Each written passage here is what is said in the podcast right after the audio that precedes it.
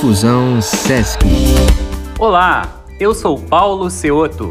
Estamos começando mais um Difusão Sesc, que tem como objetivo compartilhar ideias e experiências sobre os mais variados temas da atualidade. O tema do nosso programa de hoje é comida, diversão e lazer. Sabemos que a comida possui sua função primordial, biológica, mas isso vai bem além. Afinal, a comida tem também uma função social, de lazer. O ato de comer deixou de ser apenas nutricional e passou a ser classificado como lazer, entretenimento. E para falar sobre o assunto, recebemos Ana Lúcia Vieira, especialista da Gerência de Saúde do Departamento Nacional do SESC, e Francine Jaque Ferrari, gestora do Núcleo de Alimentos e Bebidas do Polo Socioambiental SESC Pantanal. Sejam muito bem-vindas, pessoal. Olá, Paulo. Olá, Francine. Olá a todos e a todas. Muito importante, muito legal estar nesse bate-papo com vocês hoje. Oi, Paulo. Oi, Ana. Satisfação enorme estar com vocês aqui hoje. O prazer é todo nosso, pessoal. Muito obrigado pela presença, né? Começando então o nosso bate-papo, eu vou lembrar que nesse ano, 2021, é a primeira vez que celebramos o Dia Mundial do Lazer, no dia 16 de abril. Pensando nisso e no tema do nosso podcast de hoje, eu queria que vocês comentassem um pouquinho sobre o que, que a comida tem a ver com o lazer. Bom, Paulo, é, é difícil separar o lazer é, da comida hoje para gente, né? Em todos os momentos de lazer, sejam eles culturais, esportivos e recreativos, a comida ela aparece sempre no início, no meio ou no final. E não conseguimos, né, na maioria das vezes, desassociar o lazer desse momento, né, do prazer de comer. Eu lembro que na minha infância, uh, só aqui uma lembrança que me veio à cabeça, porque tem muito a ver com lazer, que para gente era uma brincadeira, que também é lazer, um momento de recreação. A gente jogava queimado na rua e depois de cansado já, nós subíamos uma, um pé de cajá de, um, de uma vizinha para colher as frutas e sentávamos em, é, sob essa árvore e consumíamos aquele aquele balde, né, aquele monte de cajá de uma vez só. E isso era Sim. rotina, a gente fazia isso uma, duas vezes na semana, é claro que com muita moderação. E quando a gente não conseguia é, subir, quando os frutos estavam em galhos mais, mais altos, é, lembro que uma pessoa pegava uma vara e catucava e o restante do grupo ficava com a blusa esticada, né? Correndo de um lado para o outro para tentar pegar o fruto e não deixar cair no chão. Quase, quase, um, um, quase um basquetebol de cajás, né, Ana? Exatamente. A nossa intenção era não deixar nenhum fruto cair no chão, né? Que a gente pudesse ter mais frutas para compartilhar no grupo, porque éramos muitas crianças. E esse era um momento muito especial, né? Um momento que está marcado na minha memória, né? Na minha memória é, enquanto criança. E, é, e, essas, essas memórias de infância, é, elas acontecem para muitas pessoas, né? São as crianças na comunidade jogando bola de gude e experimentando um sacolé, chupando um sacolé. É, é, é brincadeira e comida o tempo todo. Não é, é muito difícil você desassociar né, as atividades de lazer do ato de, de comer, né, da comida em si. E a gente sabe que desde a da idade antiga, nas grandes civilizações, que historicamente que nós já conhecemos, acho que desde a época de Cristo, a comida sempre esteve presente como um elo entre o lazer né, e o comer, e o ato de comer, na verdade. Né? É, esses chefes né, desses, desses estados da antiguidade até os dias atuais utilizam a, a comida como marcador de momentos de lazer e comemoração. É, as grandes vitórias nas guerras, é, laços comerciais, conquistas territoriais, união, união matrimoniais, é, competições é, esportivas, todas essas comemorações elas eram sucedidas de grandes banquetes, chegados a música, dança, apresentações teatrais e muita, muita comida. E a gente sabe, né, Paulo, que esses banquetes eles duravam dias seguidos, sim, né? Sim, e, sim. e o, era a época, né? Era o momento em que os, esses reis, esses senhores feudais, esses grandes generais abriam os portões, né, do castelo para deixar a população entrar e, e, compartilhar esse momento, né? Mesmo que não fosse um mesmo banquete servido a, aos convidados especiais, de alguma forma a população recebia, né, esse conforto da comida nesses festejos e, e era um, um, momento, né? A comida nesse, nesse momento ele simbolizava é, o desejo desse senhor, né? Desse desse grande chefe de fortalecer o laço com, com essa sociedade que o cercava na época. Sim. Os alimentos, eles sempre foram marcadores de eventos sociais, não é verdade? A gente tem aí até hoje o bolo de aniversário, é o almoço da Páscoa, onde você faz né, a marcação da, das patinhas do coelho para as crianças é, buscarem é, os ovinhos de Páscoa escondidos, que é um momento de recreação que tem a ver com lazer também, a ceia de Natal, as festas de final de ano. Quando nós queremos comemorar alguma data, ou apenas estar junto de nossos amigos, após um joguinho de futebol, ou numa, numa, numa, num dia após um dia, uma praia, é, e a gente vai para o barzinho, né? O que, que a gente logo pensa? A gente pensa em, em compartilhar comida. É o churrasquinho, é a feijoada, é o mocotó, são os petiscos, os tiragostos, todo, todo esse aparato alimentar, ele, ele é introduzido nesse momento de lazer o tempo todo. E de lá para cá, esse tripé, comida, diversão e lazer, ele está ganhando muita força e muito mais espaço no nosso dia a dia. E sempre onde há o lazer e a diversão, a comida aparece como um elo né, da, da, da união social né, na, na sociedade, entre as pessoas. É, parece que realmente sempre que celebramos alguma coisa, a comida é fundamental na sua presença lá. E aí, é, Francine, eu estava ouvindo a Ana comentando sobre isso e fiquei me perguntando se tem um momento histórico preciso para isso, né? Se tem um momento em que o ato de comer deixou de ser apenas nutricional e acabou se tornando um lazer, um entretenimento. Então, Paulo, trazendo isso para a atualidade, né? para o mundo moderno, para a vida rotineira das pessoas, o ato de comer, ela, o alimentar-se é uma necessidade natural, né, do ser humano. Isso está atrelado à rotina nossa, né? Só que é, a vida moderna ela levou um pouco fazer um pouco de mudança, né, nessa forma de comer seja por praticidade, por prazer ou falta de tempo mesmo, em algum momento da vida das pessoas, ela deixou de fazer essa refeição em casa para poder é, fazer essa opção de comer fora de casa. Né? E nesse sentido, vimos muito, muitas pessoas se queixando de não terem tempo para cozinhar em casa. Em contrapartida, os finais de semana, esses restaurantes estão lotados. E por que isso acontece, né? Eu vejo que isso acontece, por um lado, porque muitas pessoas enxergam esse ato de cozinhar como um peso um pouco na rotina, né? Principalmente nos finais de semana, que deveria ser aquele momento de lazer e descontração e aí por isso opta por sair com a família ou até mesmo sozinho com os amigos, né? No sentido de socializar, experimentar novos pratos, sair do comum, do conhecido, né? E conhecer aquele restaurante diferente, porque sente um grande prazer em consumir é, esses alimentos em locais públicos, né? O que acaba se tornando um momento divertido, que proporciona prazer e ao mesmo tempo descanso, antes mesmo daquela necessidade de se alimentar. Né? E puxando um pouco o gancho que a Ana falou, a alimentação está muito mais associada, ou também associada, à satisfação psicológica, tanto quanto à necessidade fisiológica. Outro fator também que ajuda a explicar um pouquinho esse hábito de comer fora de casa é que a gente está perdendo um pouco, é, progressivamente, as habilidades culinárias por conta desse estilo de vida mesmo mais moderno, em que comemos cada, cada vez mais fora de casa e adquirimos mais produtos industrializados, aqueles é, produtos já prontos para o consumo, né?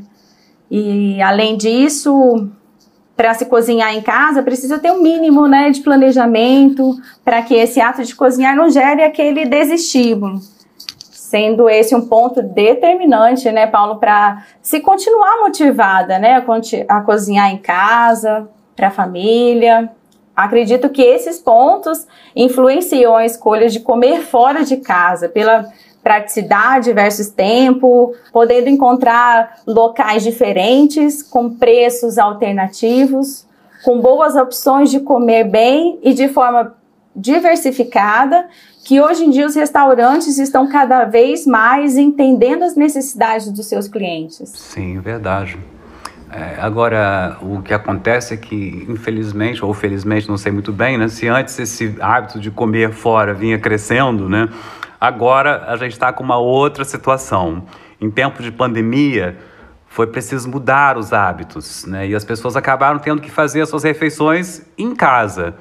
E como é que foi essa transição? Bem, Paulo, é, a Francine aí na contramão de tudo que a Francine colocou aí para gente agora nesse último momento, a pandemia é, é um marco né, na alimentação da população brasileira, porque a gente interrompe o momento desse lazer fora do lar, dessa alimentação fora de casa, para voltar para dentro dos nossos lares e retornar à prática de cozinhar em casa, né? E Sim. aí essas medidas restritivas, esses cuidados higiênicos sanitários, é, com os alimentos passaram a ser um ponto muito importante na prevenção do contágio. Claro. Então, deixou-se de buscar essa alimentação fora de casa. Com isso tudo, a prática da cozinha, né, de cozinhar em casa, ela vem se fortalecendo é, no, no, nos últimos dois anos, né, ano passado, a partir do ano passado, com o início da pandemia, e a procura por receitas nas redes sociais e sites de busca aumentou consideravelmente e o interesse pelas práticas culinárias, as técnicas culinárias que te tragam a praticidade no dia a dia também é, caminhou junto. É, como todos sabemos, estamos em casa, em home office. Além do trabalho em home office, nós temos as tarefas de casa, como a Francine colocou, né? Cuidar do lar, acompanhar as crianças no homeschooling, fazer as compras, que para muitas pessoas é um momento de lazer, e que hoje é, é um momento de lazer misturado com um pouco de tensão, na verdade, uhum. é, a gente ainda tem que cozinhar para a família toda. Essa mudança trouxe hábitos muito importantes para as famílias. No momento do compartilhar as refeições, há tanto tempo esquecido pelas circunstâncias do mundo moderno aí, é, voltou com força total, inclusive nos momentos de lazer, dentro de casa. O espaço da cozinha passou a ser um local de encontro, para um bate-papo, para um aprendizado, para uma descontração. E com isso, é, a divisão de tarefas no momento de preparar a comida tornou-se um elo entre as pessoas da família, reproduzir uma receita, gravar os, os vídeos desses momentos, né, para ser compartilhado com as famílias que estão distantes, degustar é, aquele preparo, né, aquela comida que todos produziram juntos, vira um momento de lazer. Né? A gente tem aí né, é, vários vídeos aí que compartilham esses momentos entre a, é, é, atores e pessoas comuns, né? Muito comum a gente ver, assistir esses vídeos. Chegam para a gente o tempo todo. Sim. O espaço da cozinha ele passou a ser um local de encontro e aprendizado também. Uhum. Envolver as crianças, digo isso porque as crianças é, elas podem ser envolvidas nesse momento de preparação, quando você conta para ela a história daquela receita, quando você deixa a criança ler os ingredientes, ler o modo de preparo, ou copiar a receita, separar os ingredientes. É um momento único, né? uma experiência única para a criança.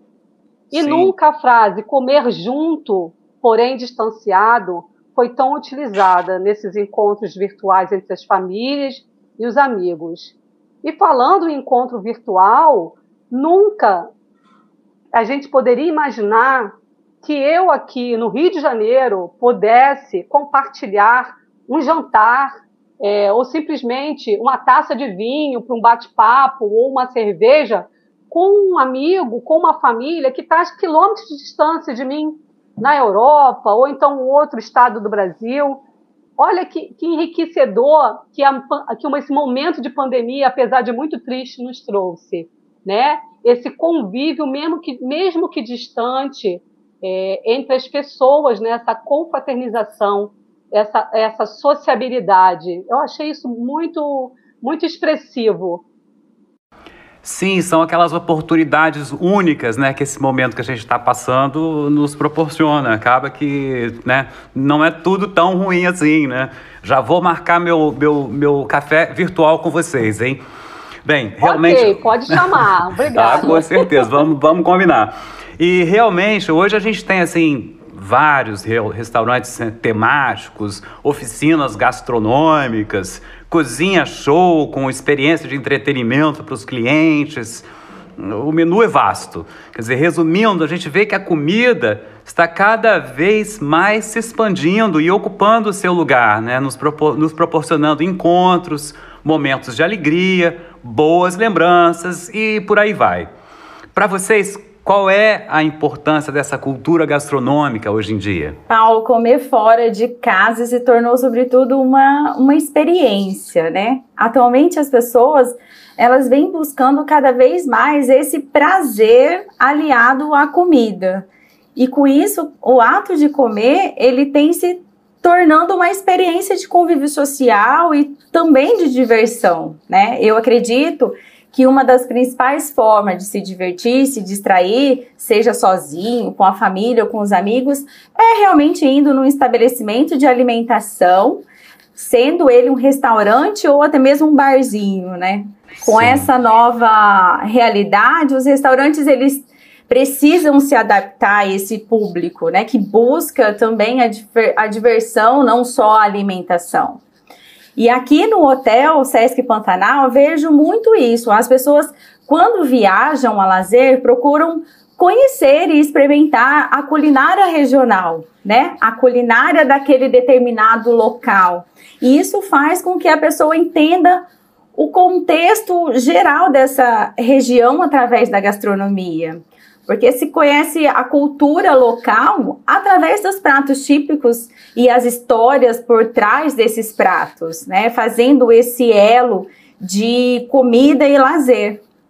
Então não é só ir a um restaurante para se alimentar, é também conhecer a cultura, os costumes daquele povo, entendendo os alimentos é, que caracteriza aquela cultura, né? Porque é, se come e como se come é, determinado alimento depende do, do bioma que isso faz parte, né? Afinal, o produto que está sendo servido à mesa é proveniente da fauna e flora local. E aqui no Pantanal, por exemplo, é, proporcionamos aos hóspedes essa experiência de conhecer a cultura pantaneira através da gastronomia. O Pantanal é muito rico na sua fauna e flora. E a gastronomia acompanha isso, com os pratos feitos com os ingredientes e esses produtos da região, como por exemplo o pequi, que é muito Sim. nosso, né? A castanha de cumbaru, que também é bem presente nessa, nessa região. A bocaiúva, que também é um coquinho que é bastante utilizado nas preparações. A preparação com banana da terra aqui não pode faltar além dos peixes maravilhosos, né, como o pacu pintado. Sim. E não tem como falar de gastronomia pantaneira sem citar a carne seca. E aqui no hotel a produção é nossa. Ah, é? É nossa. A gente produz a nossa própria carne seca para apresentar aos hóspedes, né? E no centro de tudo isso, Paulo, tá o homem pantaneiro com seus costumes e tradições, né? E aqui a gente tem dois é, homens pantaneiros, no sentido de que temos o pantaneiro ribeirinho, que é aquele pantaneiro que fica mais nas beiras do, dos rios, né? Consome mais os peixes. E o homem pantaneiro vaqueiro, que é aquele que está ligado mais é, com fazenda, com gado, Né? Então tem essas duas origens que agrega perfeitamente aqui no restaurante do Sesc Pantanal, né? Trazendo, por exemplo, para o café da manhã, o quebra-torto, que a gente costuma usar muito a Maria Isabel, que é o nome que a gente dá à carne com arroz. Mas como é que é? Quebra-torto? É isso mesmo? Quebra-torto. Essa eu não isso. conhecia. É uma refeição mais substanciosa. É como se fosse um almoço. É um. É, aí depende do, do dia, do que quer colocar como quebra torto. Eu dei o exemplo que a Maria, a Maria Isabel é um exemplo de quebra torto, né? Que a gente coloca aqui no hotel e que se usa muito aqui na região. E a Maria Isabel é uma carne com arroz. Então a gente coloca é, costume de comer carne com arroz, Maria Isabel pela manhã, como um café da manhã. Tem também como exemplo de quebra-torto uma farofa com ovo. É, um, aqui tem muito arroz de leite com carne seca, é, carne seca com banana da terra. Isso são exemplos de quebra-torto. E a gente traz isso para o nosso restaurante oferecendo esse quebra-torto no café Logo da manhã. Logo no café da manhã, né? Logo no café da manhã. E também a gente é, costuma apresentar o caldinho de piranha, que é um costume do pantaneiro ribeirinho, né? Que a gente também traz essa essa cultura, né, tradição para dentro do restaurante, nesse sentido dos pratos da gastronomia, trazendo essa cultura do entorno, né? Apresentando isso para o hóspede que está ali. Sim, sim. É, é, essa, não dá para a gente separar né, a alimentação da, da cultura, do local onde, onde a gente está, né? E assim, tem algumas receitas, que, algumas comidas que têm um significado e trazem também uma memória afetiva muito especial para a gente, né?